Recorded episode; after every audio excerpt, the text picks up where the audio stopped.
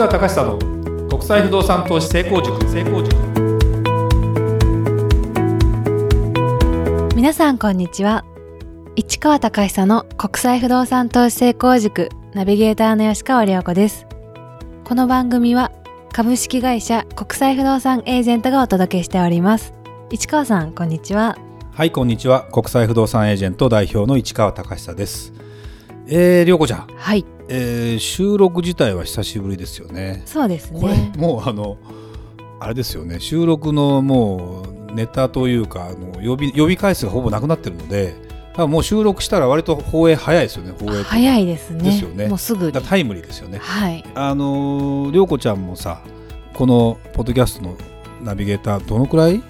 もうだって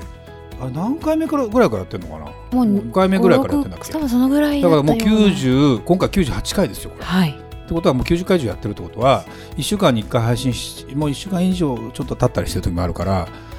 2年以上経ってるね。そうですね。でも今ねうちのあの国際不動産エージェントの仕事も手伝ってくれるようになってきたのではい。だんだん吉川涼子がお客さんに案内する日も近いかな？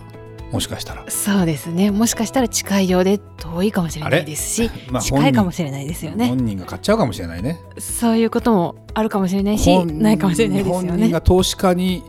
と結婚しちゃうかもしれないしね。あそれはありえますよやね 真面目な話すごいですね。なんで、もうぜひねもう涼子ちゃんにはねもっとね身近に勉強してほしいねいろいろね。はいその方が多分リスナーの人もね親近感も湧くしトップ営業マンになるかもしれないね。そうですよね。確かに。でそうそう。でやっぱりね資産家狙いで結婚するのはね これでもね真面目にねあるかもしれないからね。そうですうん。ね、もしかしたら。ああります。久しぶりに会った人が「私結婚したんです」って。言ってで資産家の御曹司紹介してもらって「結婚したんです」って挨拶されたからね私。あそうなんですね。そうこの業界にいると。全然ありだと思うよ。やっぱりそういうことうん。もあるんですね。御曹司だからまだ若いからいいよね70いくつの人と結婚するわけじゃないからね。そうですね。素晴らしいと思いますね。もう頑張りましょう。はい。それでは今日の番組始まりです。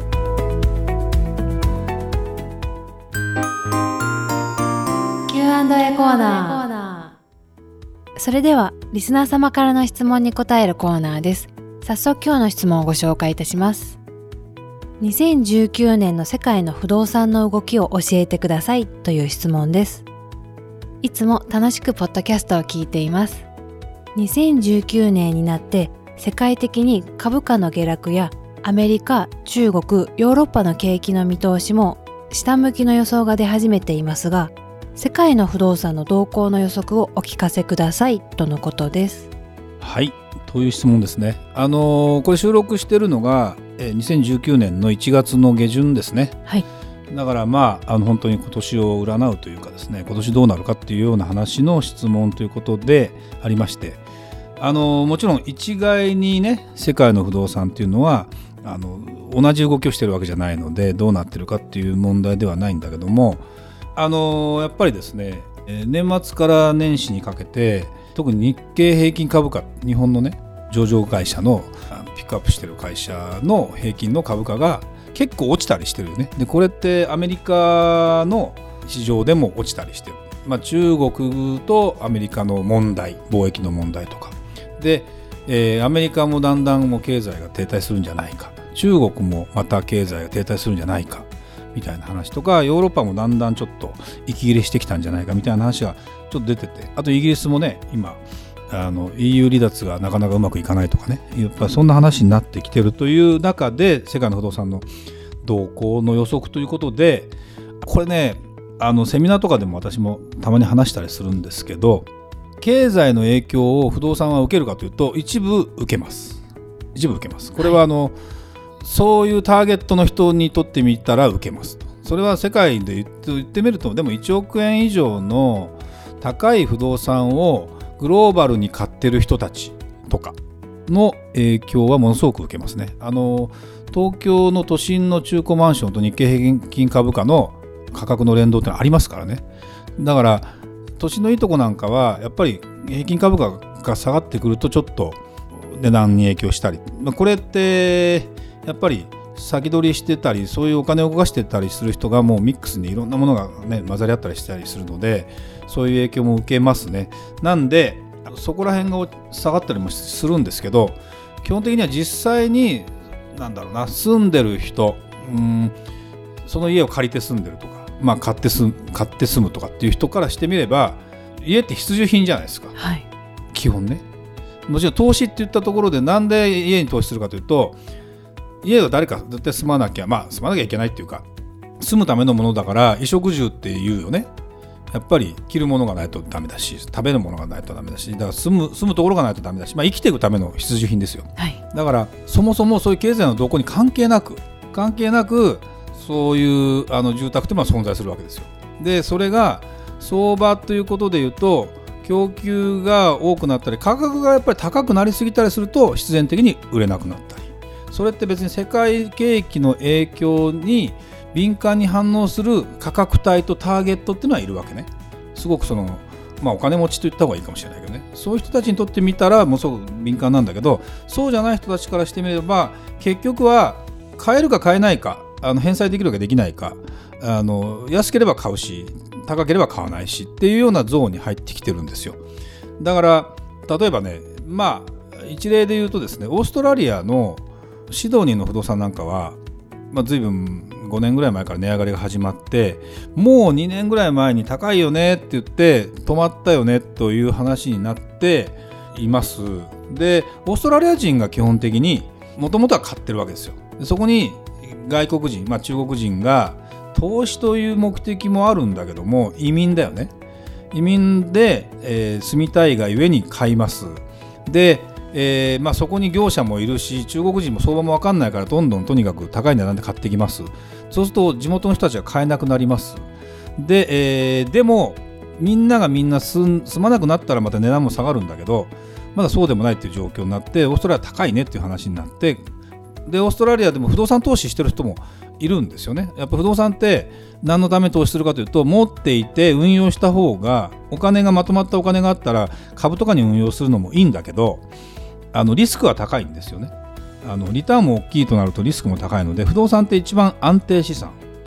あの住宅例えば持ってるとします。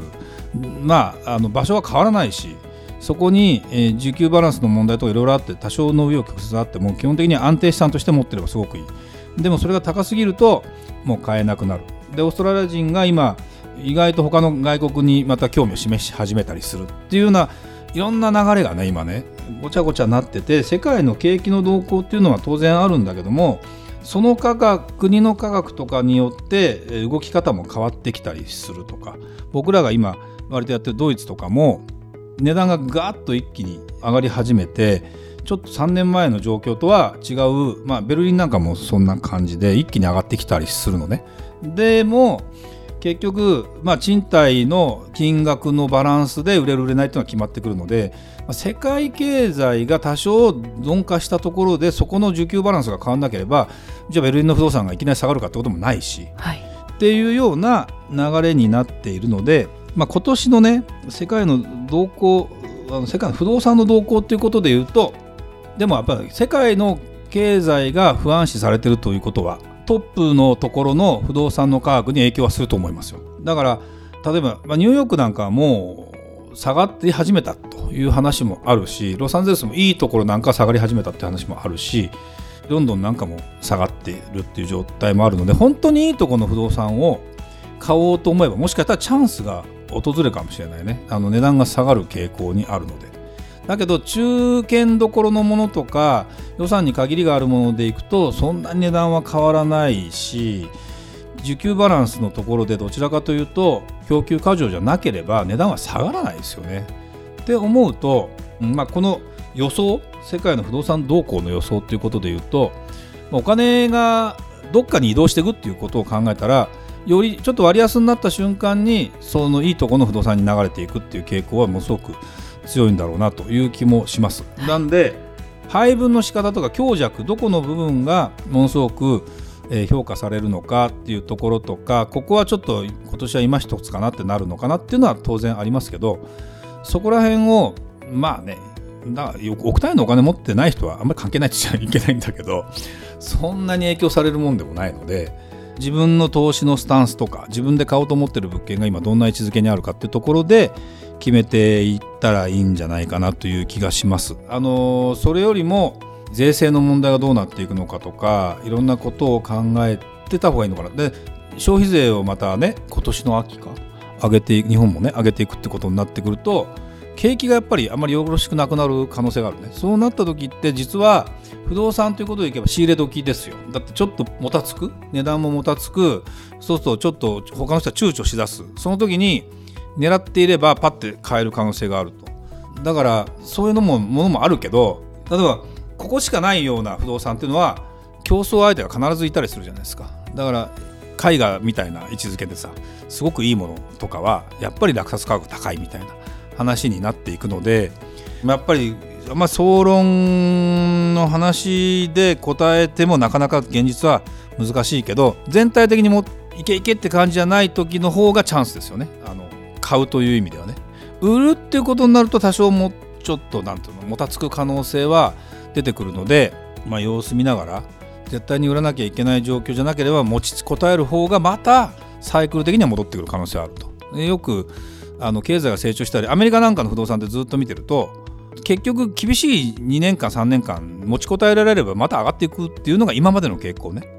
まあ、今後も多分全般的にはそういう傾向なんですよアメリカなぜなら人口増えるし長い目で見てアメリカ経済がダメになるとはみんな思ってはいないのでまあね大統領は今トランプさんだからどうなるか分かんないってことでウォッチしてる人もいるけどということで考えればあの不動産運用をしようと思ったらまあ今年は仕入れのチャンスの年かなという気は十分します。なんで、あのまあ、円高だ、円安だとか、ドルがユーロだっていうことをいちいちなかなか気になるようだと難しいんですけど、まあ、経済が弱くなるっていうか全体的に弱くなってくると日本の円が上がるんだよね。円高になるそうすると円が強くなるから割安で買えるんですよね外国の不動産が。で1割でも違うと結構ねあの優位になるのでそれはそれでチャンスかなという気もしますで買っちゃったものに関してはもうそのままドルで持って運用しててまたそれを換金するタイミングっていうのはまた別のタイミングでずっとドルで置いといてもいいわけですよ。使わないんであればね、はい、使おうと思うと日本でドル使えないから換金しなきゃいけないんだけどもそこら辺はですねそう思ってもらってやったらいいのかなという気がしますね。はい。